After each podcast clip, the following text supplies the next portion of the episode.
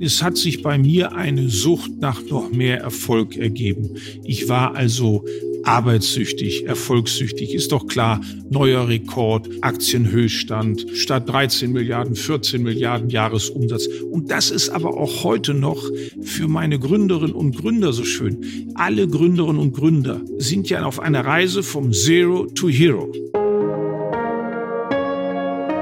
Chefgespräch, ein Podcast der Wirtschaftswoche mit Beat Balzli.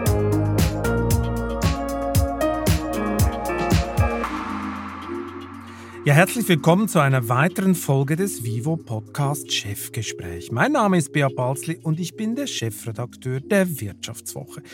Tja, liebe Zuhörerinnen und Zuhörer, was würden Sie tun, wenn nach einem erfolgreichen Unternehmensverkauf plötzlich mehrere hundert Millionen Euro auf Ihrem Konto liegen würden? Ja, Sie könnten Yachten sammeln, Flugzeuge kaufen, die Villa x-mal umbauen, Golf spielen, bis der Arzt kommt und sonst nichts tun. So oder ähnlich machten das die Privatiers der alten Schule. Heute dagegen starten die Superreichen gerne nochmal als Start-up-Investoren durch. Das Monopoly mit den Gründern hält schließlich jung. Womit wir bei meinem heutigen Gast wären. Er hat eine unschöne Kindheit hinter sich, gilt als begnadeter Verkäufer, war zeitweise tablettensüchtig, investiert vor laufender Kamera auch mal in Trachtenmode, gründet mit seinem Arzt eine Firma, bezeichnet Geschäftspartner als Prinz Karneval und war einst überzeugt, dass Armut von Arm an Mut kommt. Carsten Maschmeyer, der Gründer des Finanzvertriebs AWD, führt heute die Maschmeyer Group, schreibt Bücher über das Erfolgreichsein und sucht in der Gründershow Die Höhle der Löwen nach den ultimativen Geschäftsideen. Hallo, Herr Maschmeyer, schön, dass Sie heute bei mir sind. Guten Tag, lieber Herr Balzli. Herr Maschmeyer, bevor wir uns mit Ihrer Rolle als Startup-Investor beschäftigen und Sie mir am Ende dieses Podcasts Ihren größten Traum verraten, muss ich mal eine direkte Frage stellen. Sind Sie stolz darauf, so reich geworden zu sein? Für mich war Erfolg haben sehr wichtig. Ich komme ja aus ganz kleinen Verhältnissen, aus Enge, aus Armut. Klar wollte ich am Anfang äh, als Versicherungsvertreter mir etwas Geld verdiene, um eine eigene Wohnung zu haben. Nicht zu kaufen, sondern aus dem engen, äh, aus der engen Wohnung meiner Mutter und meinem Stiefvater zu entfliehen. Ich habe sehr früh gelernt, dass mir Erfolg gut tut. Das war beim Laufen als Leistungssportler. Ich habe gemerkt, wenn ich öfter trainiere, länger trainiere und intensiver trainiere, dass ich dann besser werde. Ich wollte dann Medizin studieren und Arzt werden. Ich habe dann länger, öfter und intensiver für die Schule gelernt, dadurch bessere Noten bekommen und dann als Versicherungsvertreter öfter, länger, auch am Wochenende Kunden beraten und auch mich intensiver vorbereitet. Aber sind Sie stolz darauf? befriedigende Gefühl. Ja? ja, darauf bin ich stolz, dass ich äh, sehr erfolgreich geworden bin. Am stolzesten bin ich aber, dass wir drei tolle Kinder haben. Und äh, besonders glücklich bin ich darüber, dass ich eine Frau habe, in die ich vom ersten Tag bis heute gleichermaßen auf ganz hohem Level verliebt bin und sie auch in mich. Gut. Dazu kommen wir später noch. Was würden Sie denn vermissen, wenn Sie nicht reich wären? Die Freiheit und Unabhängigkeit. Wobei ich jetzt wahrscheinlich bald dann Rentner wäre und ich würde mir wahrscheinlich dann äh, auch als Rentner Nebenjob suchen und was dazu verdienen. Das haben Sie ja äh, jetzt nicht so nötig, oder? Das sieht im Moment ganz, äh, gut, ganz aus. gut, aus. Okay, okay. Ich meine, Geld stand ja immer im Zentrum Ihres Lebens. Sie sind ja schließlich mit der Finanzberatung AWD groß geworden.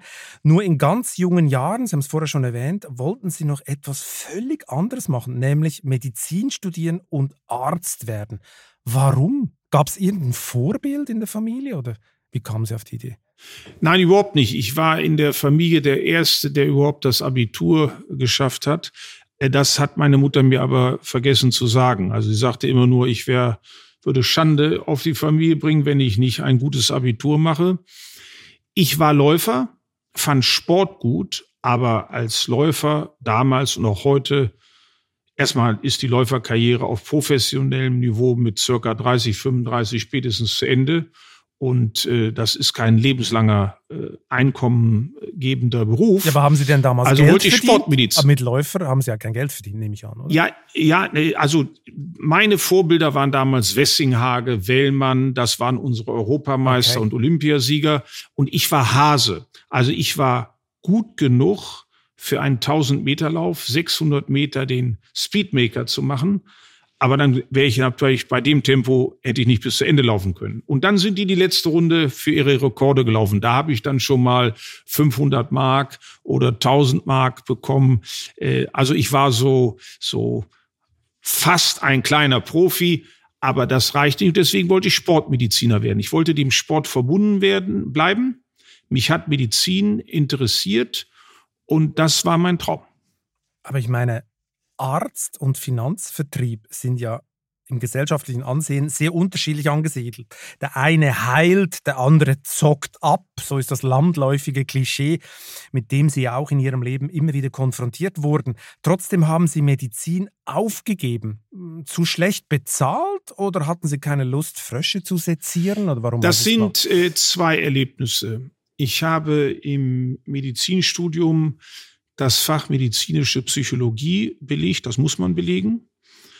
Und mir sagten Kommilitonen, weißt du, so im Anatomiesaal oder Histologie, wenn wir da so Plättchen mit Schnitten analysieren, da bist du okay. Aber wenn wir hier diskutieren, Pro- und Kontradiskussion oder du einen Vortrag vorbereitest, kannst du gut erklären, kannst du gut reden, mach doch was, wo du reden kannst. Und da habe ich mir so überlegt, naja, so als Chirurg, die Patienten sind in Narkose oder Zahnarzt, ist der ja, Dialog der Zahnarzt kann ja, oder? der, der Zahnarzt kann ja viel erzählen, aber der Patient kann nur, mm, äh, äh.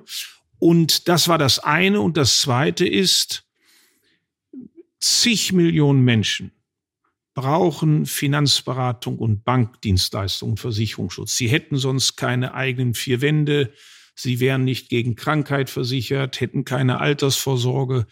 Also man ist öfter bedürftig, gute Finanzberatung zu bekommen, als man öfter bedürftig ist, von einer schweren Krankheit geheilt zu werden. Also eigentlich So, sind und Sie Arzt ich gesagt, geblieben. ich werde Finanzarzt. Sie Finanzarzt. Finanzarzt nennen Sie das. Okay, Finanzarzt. Gut, ich weiß nicht, ob Sie alle geheilt haben, Ihre Finanzpatienten. Ähm, Es wird auch nicht jeder Patient äh, gleich gesund und es gibt auch da mal Nebenwirkungen und es gibt auch mal Kunstfehler. Aber wichtig ist eine Lebensleistung. Selbst Bayern Münchner, München, unser Dauersieger im Fußball, verliert mal ein Spiel, äh, neulich 5 zu 0 gegen Gladbach oder schießt ein Eigentor. Das gehört, wenn man viel arbeitet, dazu. Leider, es ist natürlich schwer, wenn ein, wenn ein Künstler mal einen Song schreibt, der nicht so gut ist, dann hat das weniger Nebenwirkungen. Das kann Aber auch wenn- quälen, aber man stirbt nicht. Das ist richtig. Aber eins, richtig. eins würde mich noch wundern Ich meine, Sie sind ja dann von Medizin, Finanzvertrieb. Sie kamen ja auch in ein völlig anderes Umfeld, oder? Medizinstudenten und Finanzvertriebler, die ticken ja ziemlich unterschiedlich, oder? Man stellt sich dann so vor, Birkenstock gegen Ralf Lauren, Hemden, Dosenbier gegen Champagner, Fahrrad gegen Mercedes. Oder täuscht das? Sind Sie nicht in eine völlig andere Welt gekommen? Diese Welt geht ja nicht über Nacht. Ich habe ja während des Medizinstudiums mir meine Gebühren, die Atlanten, die Studienbücher, meine Studienbude durch Finanzberatung verdienen müssen. Am Anfang war das ein kleines Auto, es war ein Manta. Damals fuhren junge Männer Manta oder Capri. Das ist ja jetzt 40 Jahre her. Und dann wurde das paar Jahre später ein Mercedes. Und äh, ich habe als Läufer überhaupt keinen Alkohol getrunken. Wenn ich mal einen Radler oder äh, so sagt man ja, dieses äh, Sprite mit Bier gemischt, da war ich schon nach einem Glas müde. Haben Sie überhaupt Also- Partys gefeiert oder waren Sie so unter Druck, Ihre Karriere zu machen, dass Sie das äh, völlig äh, beiseite gelassen haben? Das war kein Druck. Ich wollte das nicht. Ich habe als Schüler, kam ich so mittags von der Schule, Hausaufgaben gemacht, sechs Kilometer zum Trainingsgelände gelaufen, dann mit den anderen trainiert, sechs Kilometer zurück, restlich Hausaufgaben gemacht. Ich hatte gar keine Zeit. Ich wollte nicht. Ich wollte im nächsten Wettkampf mehr Ausdauer haben, schneller sein und nicht irgendwo abhängen. Und ich habe diese Party Phase nicht mitgemacht. Ich war bei der Bundeswehr, wo ich in München mal ein halbes Jahr war. Klar sind wir da auch mal in die Disco gegangen, aber ich wollte Erfolg haben, ich wollte besser werden im Sport. Und dann, als ich Finanzberater, das war ja am Anfang Versicherungsverkauf, habe ich einfach gesagt, ich gehe nicht Samstagabend Party machen, ich besuche Samstagnachmittag noch einen Kunden, ich bin Sonntag früh für eine Kundin da. Ich wollte einfach ganz offen gesagt höher, schneller, weiter durch Leistung. Und, das klingt ja äh, aber nach einem spaßbefreiten Leben ein bisschen, oder? Spaß kann sehr viel auch mit Befriedigung zu tun haben. Dankbare Blicke von Menschen, Aufmunterung, Lob vom Chef, wenn man sich verbessert hat, wenn man, was weiß ich, der 1000 beste Verkäufer ist und irgendwann ist man der 80 beste und irgendwann ist man unter den ersten dreien. Das hat mir Spaß gemacht. Das war meine Leidenschaft. Ich berate ja und äh, habe viele Freunde, die äh, sehr berühmte Fußballprofis sind. Natürlich hat ein Toni Kroos oder ein Thomas Müller auch ein auf diese Weise spaßbefreites Leben. Aber die haben Spaß an ihrem Job. Die haben Spaß zu gewinnen, Spaß besser zu werden, irgendwelche Defizite zu trainieren. Das ist deren Leidenschaft. Und für die Und machen Sie die Finanzen, Spaß. Herr Marschmeier, oder wie muss ich mir das vorstellen? Nein, wir reden teilweise über Startup-Investments, machen auch einige zusammen. Und dadurch habe ich einige kennengelernt und merke, wie sie aufgehen in ihrer Leidenschaft, aber die gehen auch nicht am Wochenende in die Disco, die, das geht gar nicht vom Trainings- und Spielplan.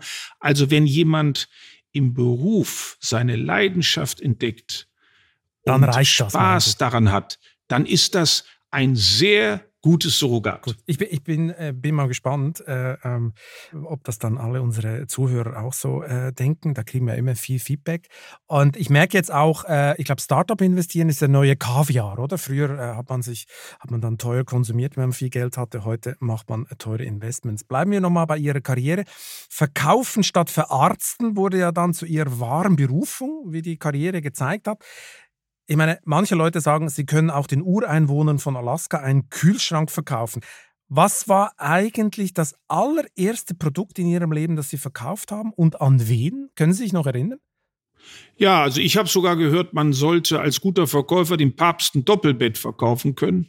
Das ist Das würden Sie auch äh, schaffen, nehme ich an. Das würden Sie sich zutrauen. Weil oder? wahrscheinlich nicht, weil ich sehr vom Bedarf und äh, von von den Wünschen und Zielen meines Gegenübers oder meiner Gegenüber ausgegangen bin. Mein erstes Produkt habe ich mir selbst verkauft, als ich gemerkt habe, wie wichtig eine private Altersvorsorge war. Da wurde ich geschult und dann habe ich gesagt, das brauche ich ja später auch. Ich kriege auch nicht genug Rente. Und ich habe Endalter 60 Jahre genommen und habe vor zwei Jahren auch das Enddatum erreicht und bekomme seitdem irgendwie 1100 Euro von einer privaten Rentenversicherung. Und wem haben Sie das dann als erstes verkauft? Nach Ihnen? Das waren am Anfang äh, Bundeswehrsoldatenkollegen. Das waren meist die Zeitsoldaten, die äh, 1500, 2000 D-Mark verdienten, die Offiziere, die Gleichaltrigen. Später im Medizinstudium waren es die Ärzte und die Eltern von Studenten. Äh, die Studienkollegen, äh, die hatten kein Geld zum Anlegen und die brauchten auch noch nicht viele Versicherungen. Ja, mal eine Autoversicherung oder eine Haftpflichtversicherung. Aber ansonsten waren die ja krankenversicherungsmäßig bei den Eltern mitversichert und hatten kein Einkommen. Das kam dann äh, später, wenn man. Gab das nicht Studium manchmal komische war. Situationen zum Beispiel? Achtung, da kommt der Maschmeier, der will uns noch eine Versicherung verkaufen. Äh, da ist ja dann ein bisschen schwierig, oder? Ist man Freund oder ist man doch Versicherungsvertreter? Nee, das habe ich gar nicht äh, probiert. Das habe ich gar nicht probiert. Wenn jemand ein Produkt nicht braucht, muss man ihm das nicht aufquatschen. Aber diejenigen, die Angst haben, im Alter nicht genug Rente zu haben, die sagen, ich habe jetzt von meiner Oma was geerbt, wo tue ich das hin? Wobei das damals alles viel leichter war. Es gab ja Zinsen, es gab sechs, sieben Prozent Festzinsen. Heutzutage ist es so schwer wie nie zuvor, Geld anzulegen. Das siebte Weltwunder, der Zinseszins, der funktioniert nicht mehr. Äh, Kommt vielleicht wieder.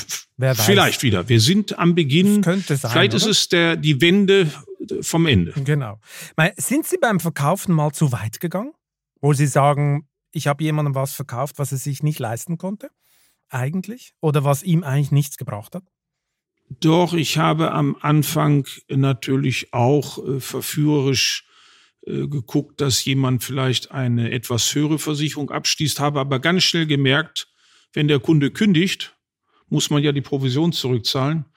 Und dann ist es besser, lieber eine kleine, die passt zum Budget. Aber das war die Ausnahme. Ich habe sehr früh gemerkt, es muss zum Bedarf passen.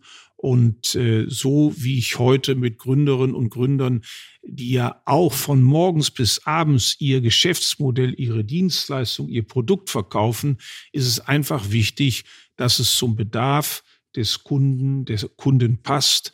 Äh, Overselling ist immer nur ein ganz kurzes, flüchtiges äh, äh, Glücksgefühl. Sie haben ja gesagt, Sie sind ein Finanzarzt geworden. Das klingt so ein bisschen altruistisch. Äh, Sie haben aber auch hinzugefügt, ja, da gibt es ab und zu auch Nebenwirkungen und manchmal stirbt mal einer auf dem Operationstisch. Gab es denn Finanzprodukte, die Sie im Rückblick als heikel beurteilen würden, die Sie bei AWD verkauft haben, wo Sie sagen würden, hätten wir nicht verkaufen sollen? Zu wenig geprüft oder äh, hat sich im Nachhinein als schlechtes Investment herausgestellt? rückwirkend ist man immer schlauer. Und wenn wir heute die Bankberater sehen, die die Aktien ihrer Bankhäuser empfohlen haben, wo die Kunden 90 Prozent des Geldes verloren haben, dann sind die auch darüber ärgerlich und traurig, aber sie haben es damals nicht gewusst. Jeder Verkäufer, jeder Vermittler, jede Verkäuferin und Beraterin ist traurig, wenn sie ein Produkt empfiehlt und ein paar Jahre später stellt sich heraus, dass der Hersteller seine Leistungsversprechen nicht gehalten hat. Das ist wie ein Makler, der eine Wohnung verkauft und hinterher stellt sich raus, das ist nicht solide gebaut worden, da ist Wasser im Keller, äh, da ist der Makler traurig, weil er wahrscheinlich mit diesem Kunden kein Geschäft mehr machen kann. Der Kunde ist sauer und möchte am liebsten den Bauhersteller, die Baufirma verklagen. Das ist immer so, aber entscheidend ist, 99 Prozent unserer Kundinnen und Kunden, das waren immerhin zwei Millionen Menschen, haben sich finanziell verbessert durch niedrigere Beiträge. Ich habe ja die unabhängige Finanzberatung erfunden. Ich war also ein Erfinder, ein Gründer oder sie haben höhere Renditen bekommen.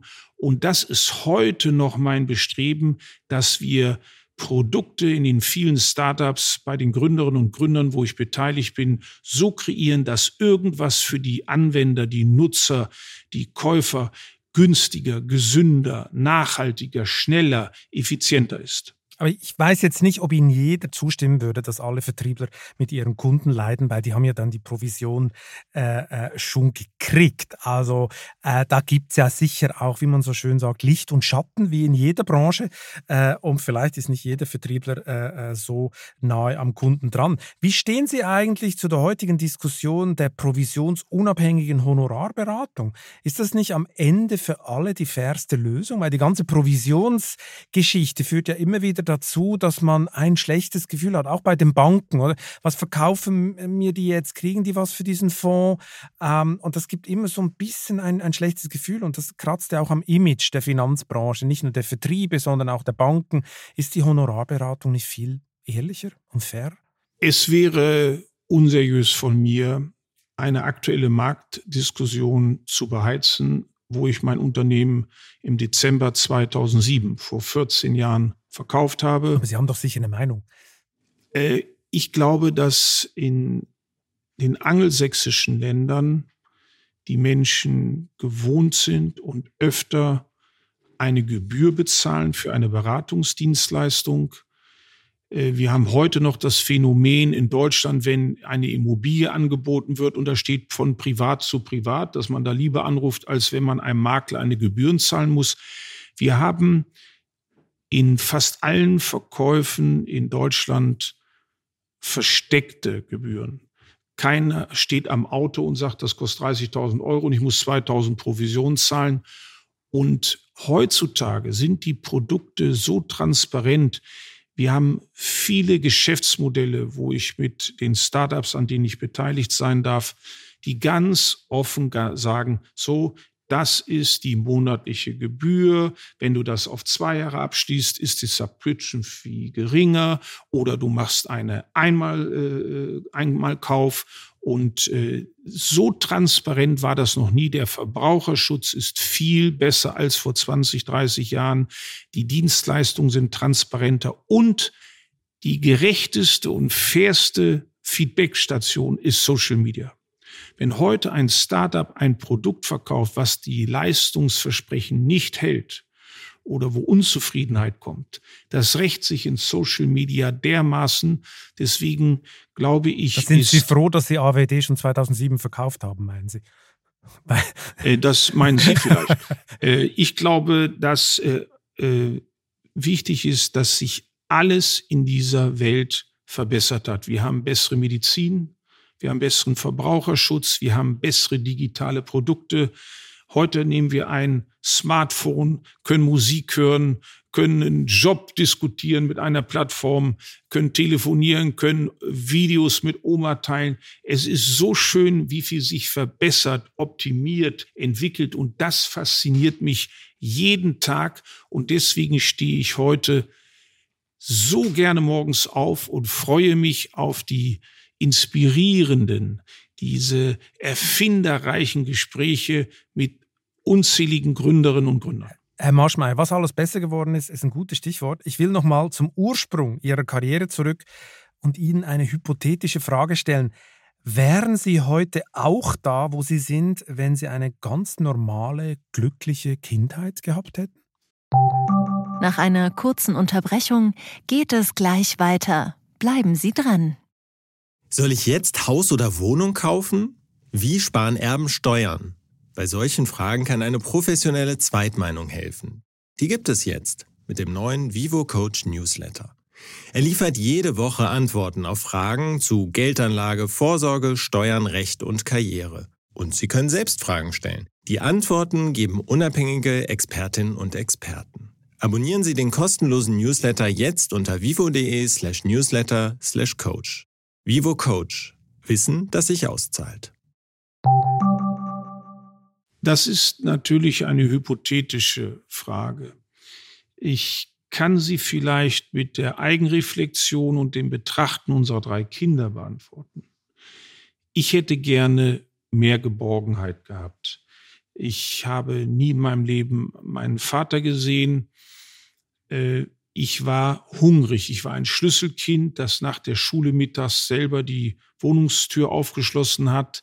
Ich habe äh, nachts dann nach dem Training und den Schulaufgaben Plakate an Bauzäune gehängt. Ich habe an den Ferien äh, an der Kasse gearbeitet. Ich habe also sehr früh mir Geld verdienen müssen, dazu verdienen müssen. Ich hatte da also keine entspannte Jugend. Was war das äh, Schlimmste für Sie im Rückblick? Was war das Schlimmste des Ganzen? Sie haben jetzt schon ein paar Sachen aufge, aufgezählt. Das Schlimmste war die, die äh, soziale teilweise Ausgrenzung in der Klasse, weil ich die abgetragenen Kleidungsstücke von einem Sohn einer Freundin meiner Mutter tragen muss. Die anderen kamen mit knallengen, super neuen Jeans. Da fing so langsam an, dass Labels wichtig waren. Und ich hatte da so abgetragene, die dem anderen jetzt zu klein waren oder schon ein paar Löcher hatten oder schon speckig waren, äh, Tuchhosen aufgetragen. Da habe ich mich geschämt. Das heißt, Sie wurden hart gemobbt in der Schule oder wie muss ich mir das vorstellen? Nein, man, man schämt sich, man fühlt sich nicht dazugehörig, man. Aber die Kinder haben Sie das auch fühlen lassen, oder? Haben Sie das schon mitgekriegt? Ja, manchmal wurde man gehänselt, wie sieht das denn aus und so. Ähm, aber das war okay, aber ich selber wusste, hier ist was falsch. Und wenn man nichts hat und nichts bekommt, dann muss man was tun. Und ich habe für mich entschieden, mehr zu arbeiten, länger zu arbeiten, intensiver mich fortzubilden und an mir zu arbeiten. Und dadurch bin ich meinen Weg gegangen. Und das vermittle ich heute auch Gründerinnen und Gründern, dass ich sage, versucht Ihr habt einen einzigen Wettbewerber, den ihr ernst nehmen müsst. Das ist euer gestriges Ich. Versucht besser zu sein als euer gestriges Ich. Macht Fortbildung. Arbeitet an euch. beseitigt, reduziert eure Defizite. Also ich bin so ein Optimierer, ein Verbesserer und das ist ein ganz wertvoller Beitrag, dass ich meine Gründerinnen und Gründer mhm. challenge, wie sie besser werden. Man darf ja nicht nur daran hoffen, dass der Markt sich verbessert oder die Gesetzgebung äh, gründerfreundlicher wird oder ein Produkt mehr pusht oder nicht, sondern wie Selbstbewusstsein kommt, wenn man sich bewusst ist, dass es an einem selber liegt. Da, da, kommen wir noch dazu. Ich muss nochmal zurück zur Kindheit. Ich meine, dieses Underdog-Gefühl, das hatten Sie ja äh, ganz stark. Das kann ja eine starke Karrieremotivation sein, oder? Das habe ich hier im Podcast schon des Öfteren diskutiert. Zuletzt mit dem Startup-Investor Frank Thelen. Der hatte auch nicht nur Glück in der Kindheit. Kommt daraus dieser Wille, ich muss es allen beweisen, dass ich besser bin? Ist das der ultimative Nein, kein, Motor? Kein Muss Nein, überhaupt kein Muss und kein Ich will es den anderen, sondern ich will mich verbessern. Ich will meine Situation verändern. Und ich habe eben früh gelernt, wenn ich härter und länger trainiere, werde ich schneller. Wenn ich länger und öfter Hausaufgaben mache, werde ich besser in der Schule. Und auch heute ist es noch so, wenn ich mit mehr Gründern und intensiver spreche, finde ich die besseren Startups. Also dieses Prinzip, das ist durch meinen ganzen Lebensweg durchgelaufen. Das hat aber auch was mit, Sie haben ja auch einen Geltungsdrang entwickelt oder das, oder? Wird man dadurch nicht ein bisschen zum ewig Getriebenen, dass man, Sie wollten raus aus dieser Enge, Sie wollten raus aus dieser Armut, das ist ja völlig verständlich, äh, aber wird man da zum ewig Getriebenen, weil man, weil man immer doch beweisen muss, dass man höher, schneller und besser kann? Nein, es hat sich bei mir eine Sucht nach noch mehr Erfolg ergeben. Ich war also arbeitssüchtig, erfolgssüchtig, ist doch klar, neuer Rekord, neuer Aktienhöchststand, äh, statt 13 Milliarden, 14 Milliarden Jahresumsatz. Und das ist aber auch heute noch für meine Gründerinnen und Gründer so schön. Ich schreibe, wenn ein Monat rum ist und ich bekomme die neuen Userzahlen oder die Annual, äh, ja, äh, Recurring Revenues, also die, die Traction, die, die Steigerungskurven. Ich mache Smileys, ich schicke Applaus, ich rufe an, äh, dieses Verbessern. Und das ist ja etwas, alle Gründerinnen und Gründer sind ja auf einer Reise vom Zero to Hero, ja, von Small to Giant. Und da geht's jeden Tag 24-7 um Verbessern, Optimieren, stärker werden, bessere Leute dazu zu bekommen, mehr Kunden zu, zu gewinnen, bekannter in der Öffentlichkeit zu werden, mehr Follower auf Social Media zu bekommen. Das ist tatsächlich ein Wettlauf, sich zu verbessern, sich zu vergrößern. Und der hat mich geprägt. Und deswegen passe ich wahrscheinlich zu Gründerinnen und Gründern, mhm. die alles erreichen wollen, die sagen, nur the sky is the limit. Deswegen passe ich wahrscheinlich zu denen gut. Der Frage, was Sie alles erreichen können, ist, ist äh, tatsächlich ein, äh, ein guter Punkt. Weil ich meine, Sie haben ja finanziell dann relativ schnell sehr viel erreicht. Aber äh, fühlten Sie sich auch gesellschaftlich akzeptiert? Man hat immer wieder gehört, Herr Maschmeyer fühlt sich gesellschaftlich nicht akzeptiert. Er ist zwar Multimillionär und hat ganz viel äh, Geld verdient, aber er fühlt sich nicht akzeptiert, sucht deshalb auch so ein bisschen die Nähe zu Prominenten wie Ex-Kanzler Gerhard Schröder oder Ex-Bundespräsident Christian Wulff. Brauchten Sie das ein bisschen, diesen Glanz, diesen Glamour? Suchten Sie den ein bisschen?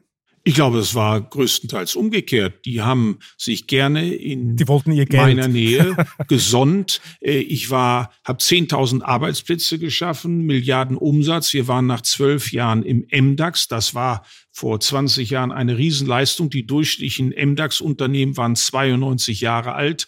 Äh, und ich habe äh, dadurch sehr viel Bewunderung erfahren. Das habe ich aber irgendwann auch kapiert, dass das oberflächlich ist echte Freundschaften basieren nicht auf diesen Effekten und einen großen Fehler habe ich gemacht, dass ich eben oft von den Fotografen zwar initiiert, aber ich habe es zugelassen.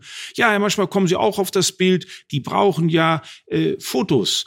Und natürlich schieben sie ein Musikstar, ein Geschäftsmann und ein Politiker gerne auf ein Bild, wenn alle bekannt sind. Und das habe ich zugelassen und ich habe mich auch zu diesen Freundschaften geäußert. Das war ein großer Fehler. Welches Man war Ihr größter Fehler oder welche angebliche Freundschaft war der schlimmste Fehler? Über Freundschaften zu reden. Und das tue ich seit vielen Jahren nicht mehr. Ich habe Lessons learned. Mhm. Also ich genieße Freundschaften, rede aber nicht mehr darüber. Zu Herrn Schröder und Herrn Wolf haben Sie also noch Beziehung oder nicht? Wir haben doch gerade besprochen, dass ich über Freundschaften nicht mehr rede. Das war jetzt ein Und ich habe Test, genauso. Freundschaften zu alten Klassenkameraden, zu Bundeswehrkollegen. Ich habe viele Gründerinnen und Gründer, das sind schon, erst waren es Geschäftsfreunde, dann waren es Geschäftsfreunde und dann wurden es Freunde, auch Gründerinnen und Gründer, die ihr Startup verkauft haben. Da würde ich heute fast sagen, wir sind Freunde geworden.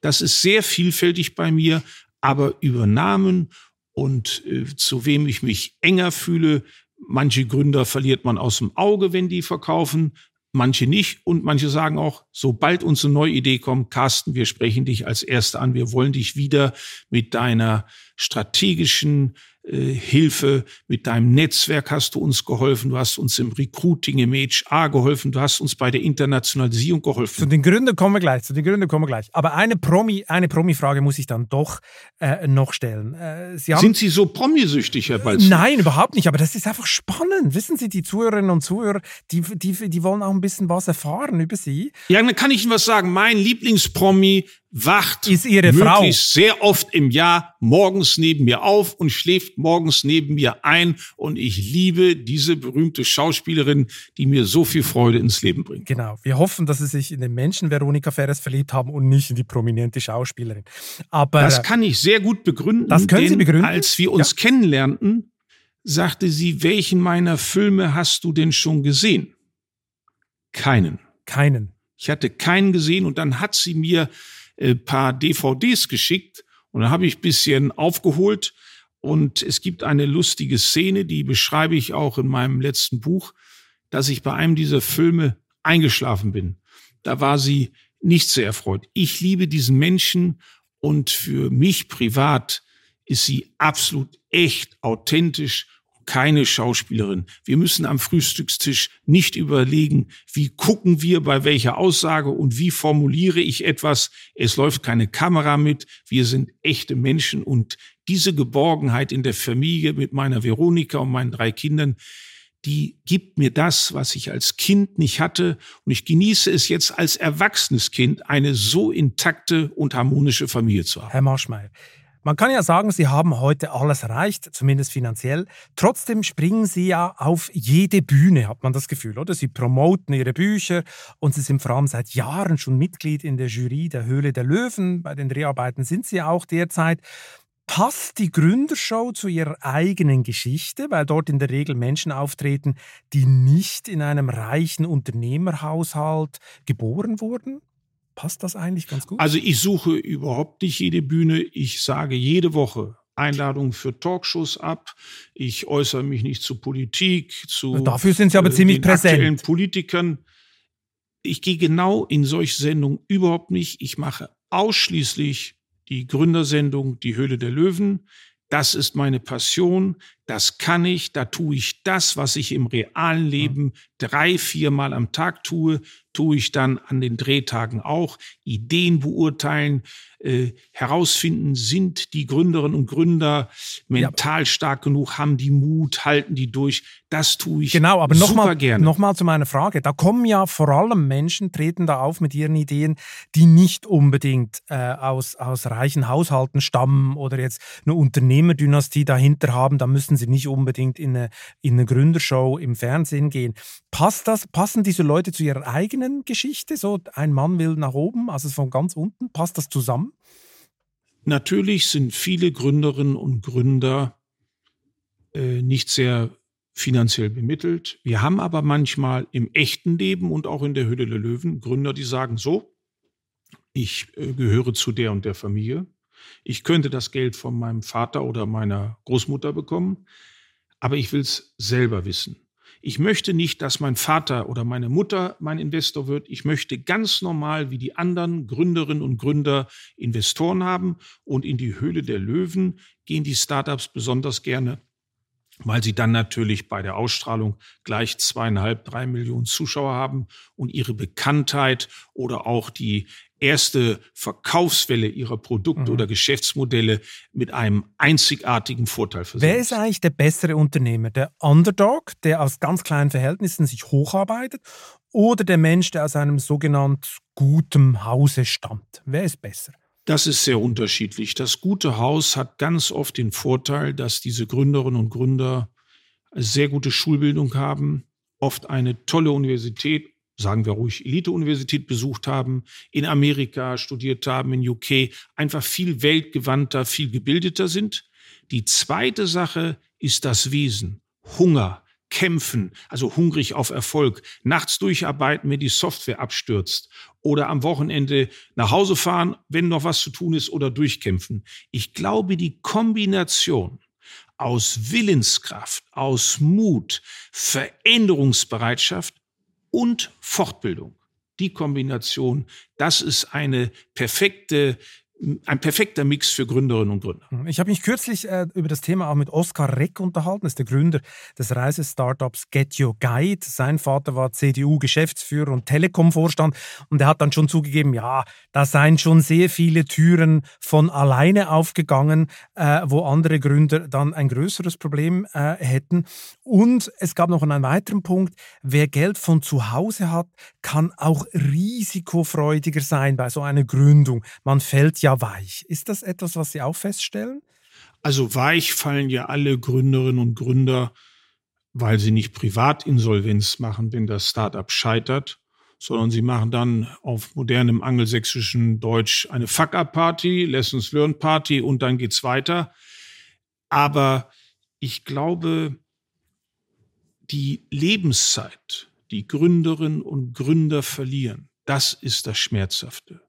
Wir haben manchmal Startups, die auch nicht performen, die Ziele nicht erreichen, sie haben nicht genug Kunden oder Einnahmen aus Geschäftsmodellen, da brauchen die neue Finanzierungsrunde. Und irgendwann kommt der Punkt, wo Gründerinnen und Gründer mit Investoren und Investoren zusammensitzen und sagen, hat das noch Sinn? Und ich sage mal, wir sitzen in einem Boot. Ja, wir können jetzt noch mal zwei Millionen geben. Kann aber sein, dass die dann auch weg sind. Und ihr habt jetzt vier Jahre gearbeitet. Das dauert dann nochmal anderthalb Jahre. Und dann habt ihr, wenn es schief geht, nicht vier Jahre verloren, sondern fünfeinhalb. Die kostbarste Währung, die Menschen haben, ist die Zeit. Und das Zeitinvestment, das Humaninvestment dieser jungen Menschen ist das Wichtigste. Und da sitzen wir in einem Boot. Und in Deutschland kommt ja noch dazu, wer fällt, gilt ja immer noch so als Versager, oder? Ganz anders als in der amerikanischen Kultur. Sie haben es vorher schon erwähnt. Ähm, sind Sie persönlich schon mal an einer Fuck-Up-Night aufgetreten? Ich hatte noch nicht das Vergnügen und ich selber wurde auch noch nicht eingeladen. Was das würden Sie daran, denn erzählen, Herr Marschmeier? Was würden Sie denn ja, dort das, erzählen? Das Reden muss man dann den Gründerinnen und Gründern überlassen. Wir als Investorinnen und Investoren nehmen ja anderes daraus. Was lernen wir? Was haben wir, als wir die Gründerinnen und Gründer kennengelernt haben, übersehen? Welche KPIs, welche Punkte haben wir nicht richtig evaluiert? Ich glaube, das ist eine Lessons learned für alle. Und wenn wir nochmal auf Amerika kommen, die lernen daraus. Ich treffe Gründerinnen und Gründer in der Bay Area, da bin ich ja meistens, wir sind zwar auch in Atlanta, in Seattle, in New York investiert, aber hauptsächlich Bay Area, also San Francisco, Silicon Valley. Manchmal sagen die zu mir, Carsten, I failed twice, but lessons learned. Now I'm ready for the next, for a real success story. Und das finde ich toll. In Deutschland ist das eher so, wenn eine Gründerin oder ein Gründer scheitert, dann assoziiert man wie in der Schule. Faul, dumm. Nein. Also ich kenne keine Gründerinnen und Gründer in unserem Portfolio und wir haben 120 Startups von Israel bis Kalifornien, äh, frühphasig, spätphasig die an Faulheit gescheitert sind. Aber nochmal, Herr Maschmeyer, wenn Sie persönlich an eine Fuck-Up-Night eingeladen würden, was, was würden Sie erzählen? Was wäre Ihr größter Flop, den Sie da erzählen würden? Die Fahrradfabrik Mifa, Pleite oder, oder was, was aus Ihrem Leben würden Sie als größten geschäftlichen Flop da präsentieren? Also ich würde bei der Startup-Welt auf zwei Unternehmen lenken und zwei Lessons learned. Ich war bei Housemate beteiligt eine Plattform, die Hausärzten und Hausarztpatientinnen und Patienten helfen sollte. Aber die Gründer hatten nicht genug Anteile. Das war der Hausärzteverband. Gründer, die nicht genug Anteile haben, die gehen auf eine Jobplattform, wenn es schwierig wird, statt die Nacht durchzuarbeiten und kreative Lösungen zu schaffen. Das ist pleite gegangen. Oder nehmen wir 88. Das war eine Musikplattform, die nach China expandieren wollte. In China durfte man vor ein paar Jahren keinen westlichen Musikcontent hören. Man musste das an eine Kommission einreichen. Da wurden die Songs übersetzt. Keine Verherrlichung von Sex, Gewalt und Kapital. Und das haben die gemacht. Die waren fast fertig. Und dann haben die Chinesen gesagt, ja, wir können das sowieso nicht stoppen, kann jeder Musik hören, wie er will. Also ich investiere nicht mehr in Startups, die abhängig sind von politischen Entscheidungen. Das ist meine Regel. Die Gründer sind alles.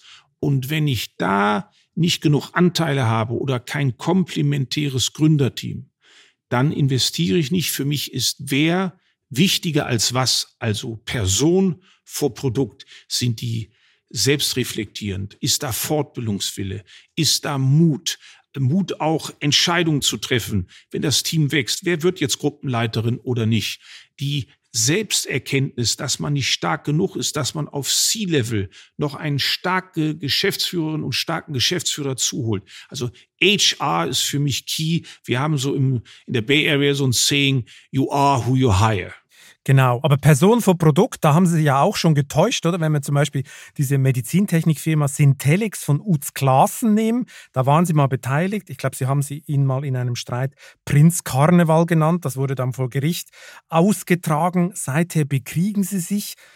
Warum so etwas? Warum tut man sich so etwas an? Will man das nicht einfach irgendwann einfach beilegen?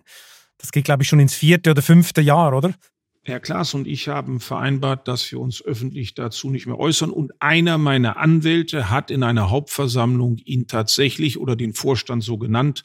Das ist aber vom Landgericht München als zulässige Meinungsäußerung in dem privilegierten Kreis einer Aktionärsversammlung akzeptiert und erlaubt worden. Und wann geht es in die nächste Streitrunde? Ist ja immer noch nicht vorbei, glaube ich, oder? Wir äußern uns dazu überhaupt nicht und hoffen, ich bin an 120 Startups beteiligt. Einmal kam es zum Krach. Da, das ist ärgerlich und ich hoffe, dass da keine Streitereien mehr kommen und keine Prozesse mehr.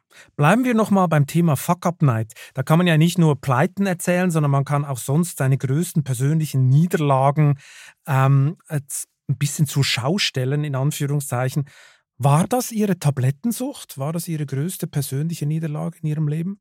Die Ursache, die zur Tablettensucht führte, das war mein größter persönlicher Fehler. Und wie kam es dazu?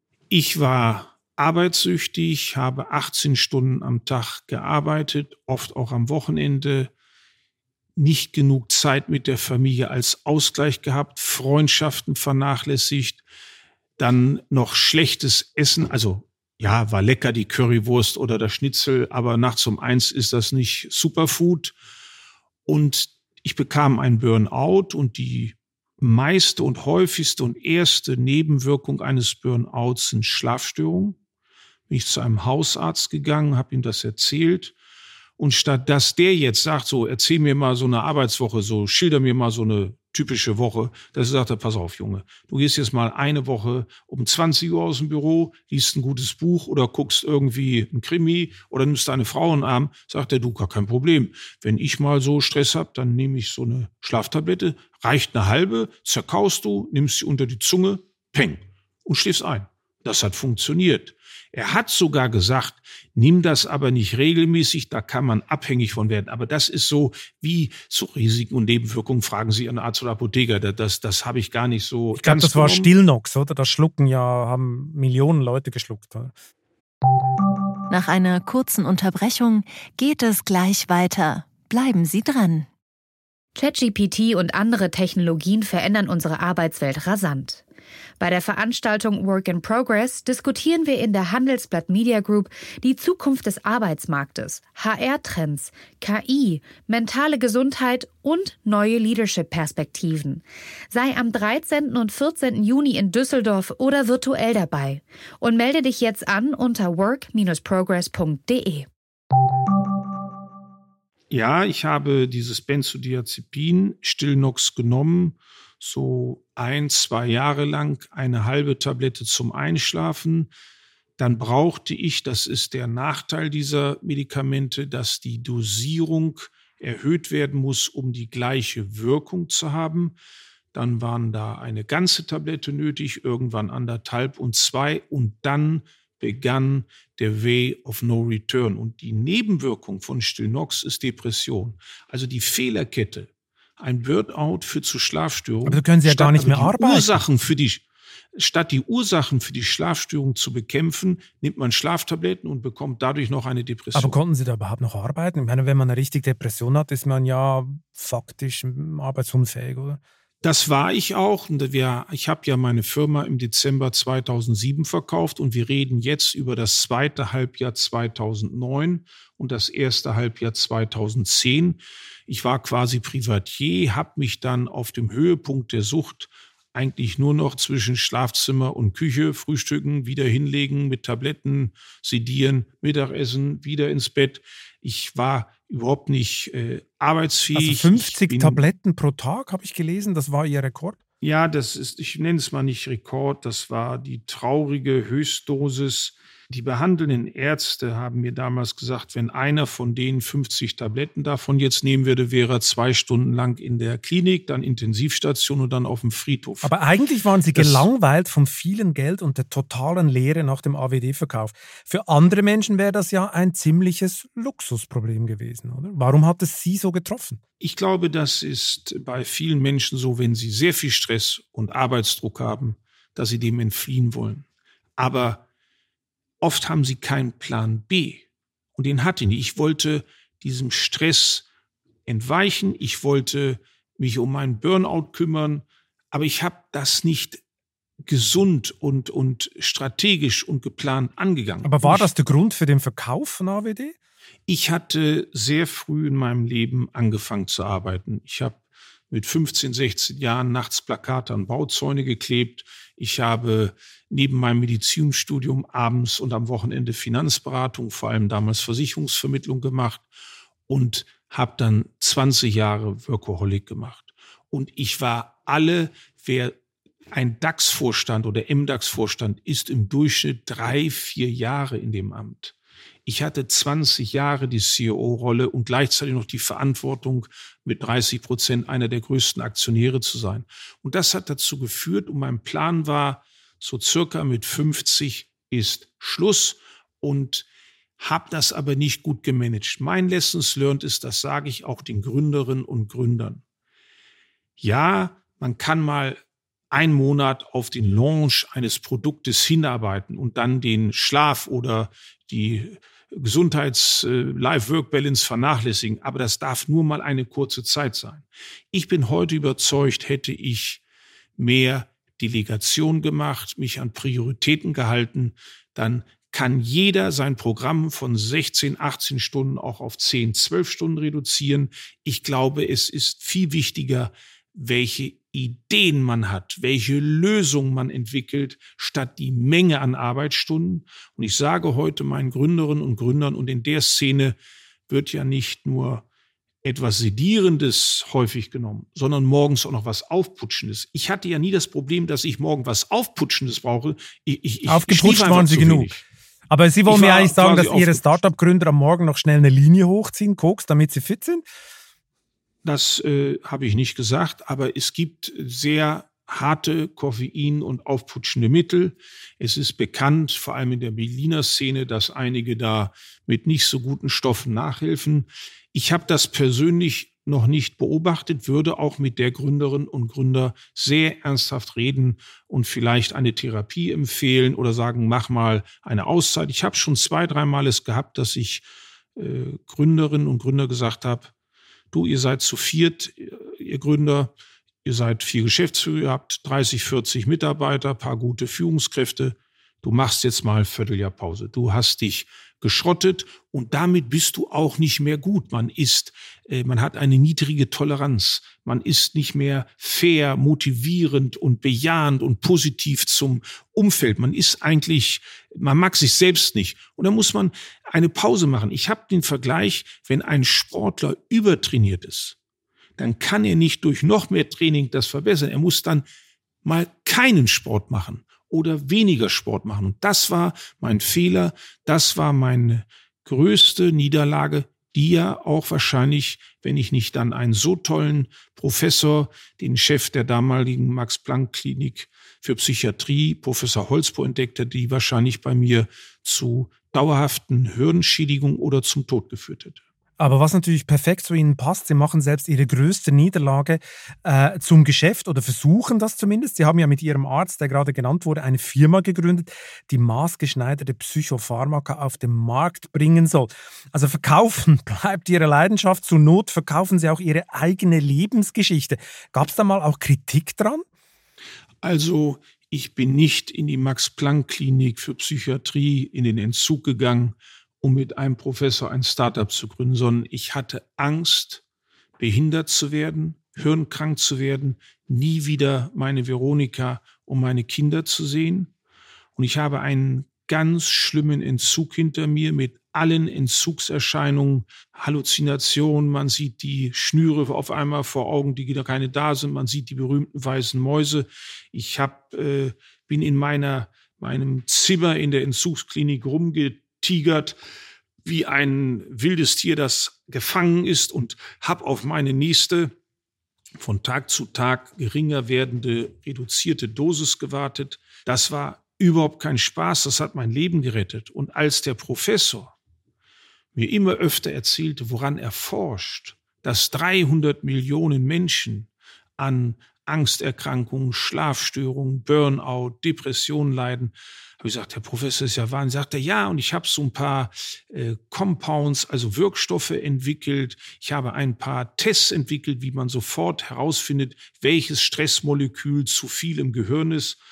Und dann hat irgendwann meine Veronika gesagt, wir haben dann ein, ein Dankesessen gemacht. Ich war ja lange Zeit in der Klinik und der Professor war jeden Tag bei mir und hat mich motiviert. Er kam auch sonntags, hat seine Familie dann eine Stunde allein gelassen, ist in die Klinik gefahren. Er wusste, ich brauche jeden Tag diesen Ansporn. Und dann haben wir ein Dankesessen gemacht. Und er sagte meine Veronika. Und zum Nachtisch haben Sie ein Startup gegründet. Sag mal, willst du nicht irgendwie dich erkenntlich zeigen? Und dann bin ich ganz stolz nach Hause gefahren und habe gesagt, ich habe der Station, auf der ich war, zwei Ergometer spendiert. Sagt sie, das hast du falsch verstanden. Frag doch mal den Professor, ob irgendwas noch unterstützt werden kann, ob er Geld braucht, um irgendwelche Forschungsergebnisse, wir nennen das from science to society, bringen kann. Und dann habe ich gesagt, okay, Herr Professor, was sind Ihre wichtigsten Sachen, die Sie meinen erfunden zu haben, die aber jetzt Geld und Businesspläne und Development brauchen, um das irgendwann vielen Menschen zum Wohl zu kommen? Und dann hat er mir das erzählt und dann haben wir angefangen zu investieren und jetzt ist daraus eine tolle Firma geworden, die in Deutschland und USA tätig ist und äh, hoffentlich klappt es. Aber ich habe damals zu mir gesagt, selbst wenn es nicht klappt und mein Geld weg ist, wie viel haben Sie denn reingesteckt? Forschung ist beschleunigt, irgendwas in der Forschung ist beschleunigt oder besser geworden, habe ich was Gutes getan. Äh, es ist ein äh, achtstelliger Betrag. Ein achtstelliger Betrag, genau. So genau wollten wir es nicht wissen. Aber ich meine, wirksame Psychopharmaka herzustellen, das haben ja vor Ihnen schon alle Pharmagiganten auf dieser Welt versucht. Und sie sind ja fast alle gescheitert, oder? Die Psychopharmakas haben ganz schlechte äh, äh, ähm, Wirkungsergebnisse teilweise. Teilweise wirken sie überhaupt nicht. Teilweise haben sie extremste Nebenwirkungen. Also das äh, ist gepflastert von Niederlagen und schlimmen enormen Leiden bei den Patienten. Warum sollte das ausgerechnet Ihrer kleinen Firma gelingen? Na, so klein ist die gar nicht mehr, weil wir eine enorme wissenschaftliche Forschungsbasis haben. Hier hat ein Elite-Professor, Professor Holzbohr, weltweit einer der meistzitiertesten Wissenschaftler auf diesem Gebiet, 40 Jahre geforscht. Und wir haben Wirkstoffe entwickelt, die jetzt in die klinischen Phasen gehen und Test, wo man das feststellen kann. Äh, es ist eine Chance. Ein Test ist schon auf dem Markt. Damit kann man feststellen, ob überhaupt die Medikamente, die man im Moment nimmt, ob die überhaupt durch die Hirn-Blutschranke durchgehen oder das Gehirn ist ja sehr geschützt oder ob ich nur alle Nebenwirkungen habe und gar nicht die eigentlich gewünschte Wirkung. Äh, wir sind auf einem guten Weg, aber das ist Venture, das weiß man nicht. Gucken Sie Cura weg, die haben es nicht geschafft, BioNTech hat es geschafft, aber ich kämpfe darum und würde mich freuen, gerade durch die Corona- äh, Isolation der Pandemie haben viel, viel mehr Menschen noch Angsterkrankungen durch die Isolation, gerade Kinderdepression kommt. Und ich werde mich auf dem Gebiet so lange engagieren, wie ich lebe und wir den Durchbruch haben. Gut, aber als Versuchskaninchen sind Sie nicht eingeplant, nehme ich an, bei der Firma. Äh, das ist äh, überhaupt nicht möglich. Ich habe einige dieser Blockbuster. Es gibt heute in der Psychopharmakologie vor allem Blockbuster. Muss ich sich vorstellen, wie ein Breitbandantibiotikum. Das hilft dann allen ein bisschen. Aber man muss erst mal rauskriegen, warum ist hier eine chemische, pharmakologisch notwendig zu behandelnde Depression entstanden? Ist es das Stressmolekül, zu viel CRH im Gehirn? Ist es, was ist es überhaupt? Wenn man nicht weiß, dass jemand einen Heuschnupfen hat, dann, oder eine Erkältung, dann kann ich Heuschnupfenmittel geben und der andere hat eine Erkältung. Ich muss erstmal wissen, ist es Heuschnupfen, ist es äh, eine andere Allergie oder ist es eine Erkältung oder eine Grippe? Und diese Kombination aus Tests und den geeigneten Maßnahmen, das ist die Uniqueness von HMNC Brain Health. Wir haben mit Dr. Franz Humer, den früheren Verwaltungsratspräsidenten und CEO von Roche. Wir haben mit Benedikt von Braunmühl einen tollen CEO. Wir haben mit Hans Eriksson einen tollen Chief Medical Officer, also ein tolles Team. Aber einen Garantieschein gibt es nicht aber es sieht im Moment ganz gut aus. Und die Konkurrenz ist ja riesig, oder? Mental Health ist ja gerade der letzte Schrei in der Gründerszene. Auch im Silicon Valley gehen ganz viele darauf.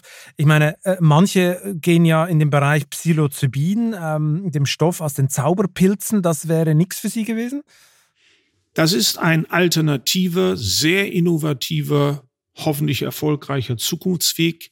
Ich bin mehr empirisch, faktenorientiert mit Forschungsergebnissen, klinischen Studien. 100 Patienten bekommen das, den Wirkstoff niedrig dosiert, 100 hochdosiert und 100 ein Placebo. Und dann wird in jahrelang absoluten allen Normen der Zulassungsstellen geforscht und dann kommen Ergebnisse raus. Ich bin da auf eher konservativ unterwegs, zwar mit innovativen Methoden, aber nach den konservativen wissenschaftlichen und Pharmaregeln. Also keine Zauberpilze an Maschmeyer-Partys in Zukunft, sondern nur streng wissenschaftlich äh, getestete Produkte. Was gründen Sie eigentlich als nächstes? Was ist so branchentechnisch oder im Trend der nächste heiße Scheiß, wie man so schön sagt? Also so würde ich das nicht nennen. Das ist die heiße Chance der Zukunft. Ich bin sehr begeistert von Fintech. Ich glaube, dass die Banken in der Kundenfreundlichkeit von Datenvernetzung äh, ganz weit hinten sind. Versicherungen haben geschlafen. Ich liebe auch Inshotech. Wir sind ja an Neodigital beteiligt, dem ersten BaFin-regulierten, voll digitalen Versicherungsunternehmen in Saarbrücken. Ich glaube an Gesundheitsdatenaggregation, die Aggregation von Daten und Interpretation ist, könnte eine Art neues Röntgen werden, den transparenten Patienten machen. Die haben überhaupt keine vernetzten Daten, Variables, irgendwelche Laborbefunde und irgendetwas, was der Arzt diagnostiziert. Das muss zusammengebracht werden. Wir haben New Work, wir haben Global Hiring, War for Talents. Es tut sich so viel in der Arbeitswelt. Das alles, ich liebe alles, was mit künstlicher Intelligenz ist. Wir haben immer mehr Digitalisierung, also müssen wir auf Cyber Security aufpassen. Das ist meine Passion und vor allem möchte ich hier Europa helfen. Wir haben so tolle Tech-Universitäten. Nehmen wir mal als Beispiel die TU in München, ja, die Unternehmertum, die TUM. Wir haben tolle junge Gründerinnen und Gründer, die ein enormes Deep Tech Wissen haben. Und ich möchte äh, zeigen, dass wir auch Wachstumsunternehmen in Europa fördern können, dass wir die tollen Talente haben, dass Geld auch in Deutschland vorhanden ist und wir haben schon genug Tech-Riesen, die aus Kalifornien kommen. Warum sollen nicht tolle Gründerinnen und Gründer aus Europa das auch schaffen. Ich finde es toll, dass unser Finanzminister jetzt vor drei Tagen in Paris war und mit seinem französischen Amtskollegen einen Milliardenfonds aufgesetzt hat. Natürlich kriegen diese tollen Gründerinnen und Gründer ihre Seed-Runde mit 500.000, einer Million oder eine Growth-Runde mit fünf oder zehn oder 15 Millionen. Aber sie kriegen eben nicht die 100 oder 200 Millionen und dann haben wir viel zu früh amerikanische Investoren oder den Verkauf an die Investoren. Ich möchte europäisches Unternehmertum vorantreiben. Ich möchte die Vorteile eines europäischen Multimarktes als Vorteil nutzen und Talente, Know-how, Kapital zusammenbringen. Und hoffentlich werden wir in Europa in ein paar Jahren auch Tech-Giganten haben, wo die Amerikaner mal neidisch drauf gucken. Ja, da haben ja alle drauf gehofft, dass das Wirecard würde und alle sind drauf reingefallen. Ich hoffe, Sie haben da kein Geld verdient, äh, verloren. Also waren Sie auch investiert bei Wirecard? Nein, nicht. Das war ja für viele die neue Google-Hoffnung. Äh, und äh, es wurde sie dann nicht. Und wir sind gespannt, was als nächstes kommt. Aktien macht ja mein Sohn Marcel mit seinem Fonds Paladin. Er macht Value. Und er hat sehr früh zu mir gesagt, Papa, da stimmen irgendwie die Cashflows und die Margen, da kann irgendwas nicht stimmen. Äh, er geht auf ganz konservative Titel, jahrelang Gewinne, positive Cashflows und hat mit seinem Fonds zusammen mit seinem Vorstandskollegen Matthias Kurzrock in den letzten Jahren den DAX äh, mehr als doppelt outperformt. Ja, Sohn, eine Durchschnittsrendite von 14 Prozent. Genau, ihr Sohn hat dann garantiert die Wirtschaftswoche gelesen, weil die jahrelang geschrieben hat, dass Wirecard ein Ka Kartenhaus ist. Ich meine, was sie ja auch noch gründen könnten, das sind zwar tiefe Margen, aber gut fürs Image, äh, sie könnten einen Kinderbuchverlag gründen. Ich habe gehört, Sie, wollen, Sie haben ein Buch geschrieben oder schreiben lassen, die Startup Gang. Wie sind Sie denn darauf gekommen? Wollen Sie deutsche Schüler zu Unternehmen erziehen? Ich bin ja in der Hülle der Löwen, weil das eigentlich Betriebswirtschaft, Gründerkunde im Wohnzimmer gerechter, leichter Dosierung ist. Wir haben sehr viele junge Zuschauer. Jeden Montagabend, wenn die Hülle der Löwen ausgestrahlt wird, sind wir Publikumssieger bei der Altersgruppe 14 bis 29. Das ist für die Werbung sogar die relevanteste Gruppe, weil die noch viele Jahre einkaufen können. Und habe in einem Podcast gesagt, warum gibt es eigentlich immer nur Kinderbücher über Feuerwehrmann, Krankenschwester, Astronaut oder Germany's Next Top Model, was die jungen Mädchen und Jungs alle werden wollen? Warum gibt es nicht ein Buch, wie man gründet, ein Startup aufbaut, Unternehmertum? Und habe das erzählt. Und da spricht mich mein Partner von Olsen Capital, Noel C. an, der mit Lukas Bennemann sind wir zu dritt die Partner. Er sagte, Carsten, ich habe einen Freund, der schreibt Kinderbücher. Axel Teubert, Google Manager. Und dann habe ich mit ihm getroffen, habe ihm gesagt, was mir eigentlich vorschwebt. Sagt er, Carsten, ich verstehe das. Du willst also vier junge Kinder gehen in die Schule, sind so 13, 14 Jahre alt, Migrationshintergrund, einer vielleicht so wie du, ohne Vater aufgewachsen. So, diese vier jungen Helden machen also ein tolles Startup in einer Projektwoche in der Schule.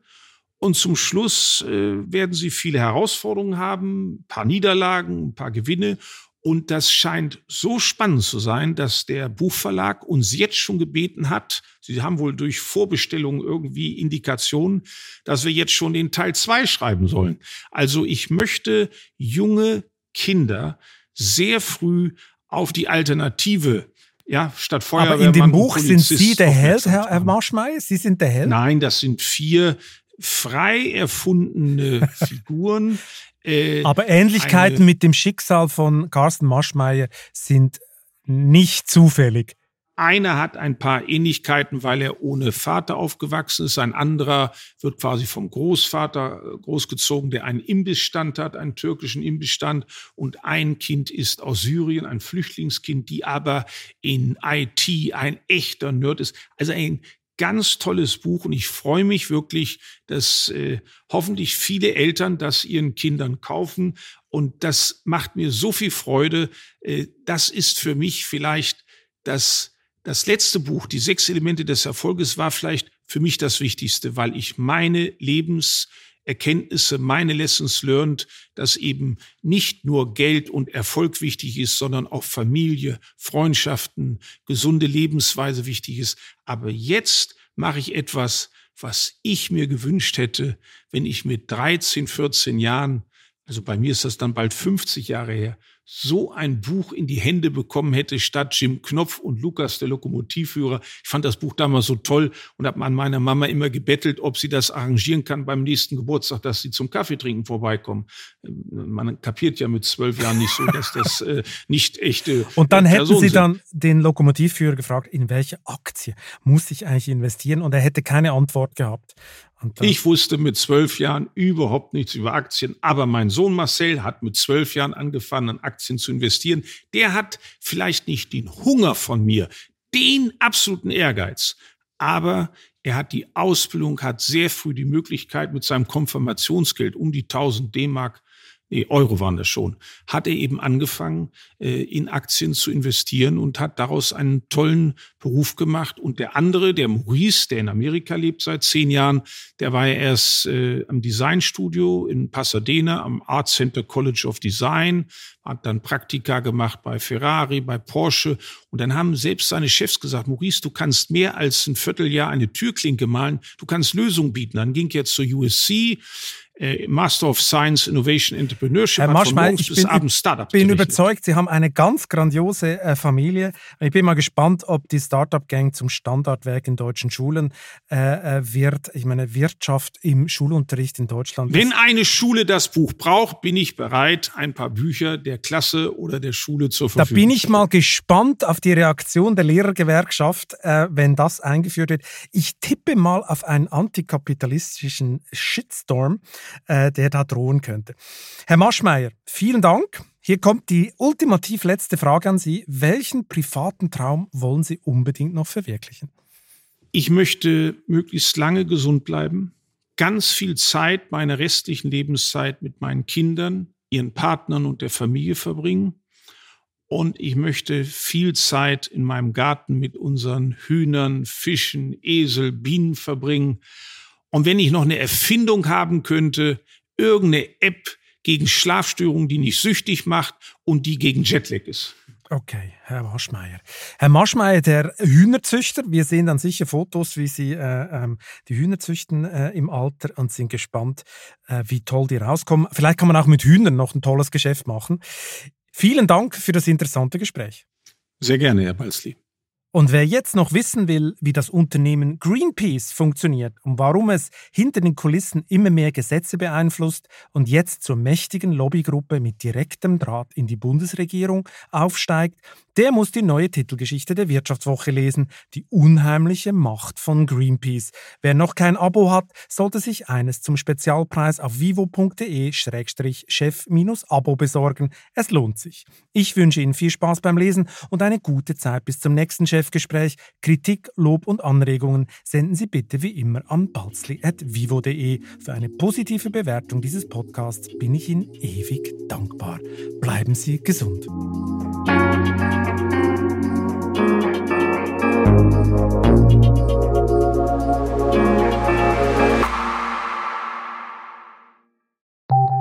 Nach einer kurzen Unterbrechung geht es gleich weiter. Bleiben Sie dran. Sie leben Fairness, Kultur und Werte? Zeigen Sie Ihr Engagement als Arbeitgeber und werden Sie Teil der Fair Company Initiative. Mit der Fair Company Initiative zeichnet das Handelsblatt Unternehmen aus, die insbesondere Berufseinsteigern und Young Professionals ein faires, attraktives Arbeitsumfeld bieten. Zu den entscheidenden Werten gehören unter anderem das Engagement für Mitarbeitende, Diversity und Chancengleichheit, Nachhaltigkeit und gesellschaftliche Verantwortung. Erfahren Sie jetzt mehr unter faircompany.de.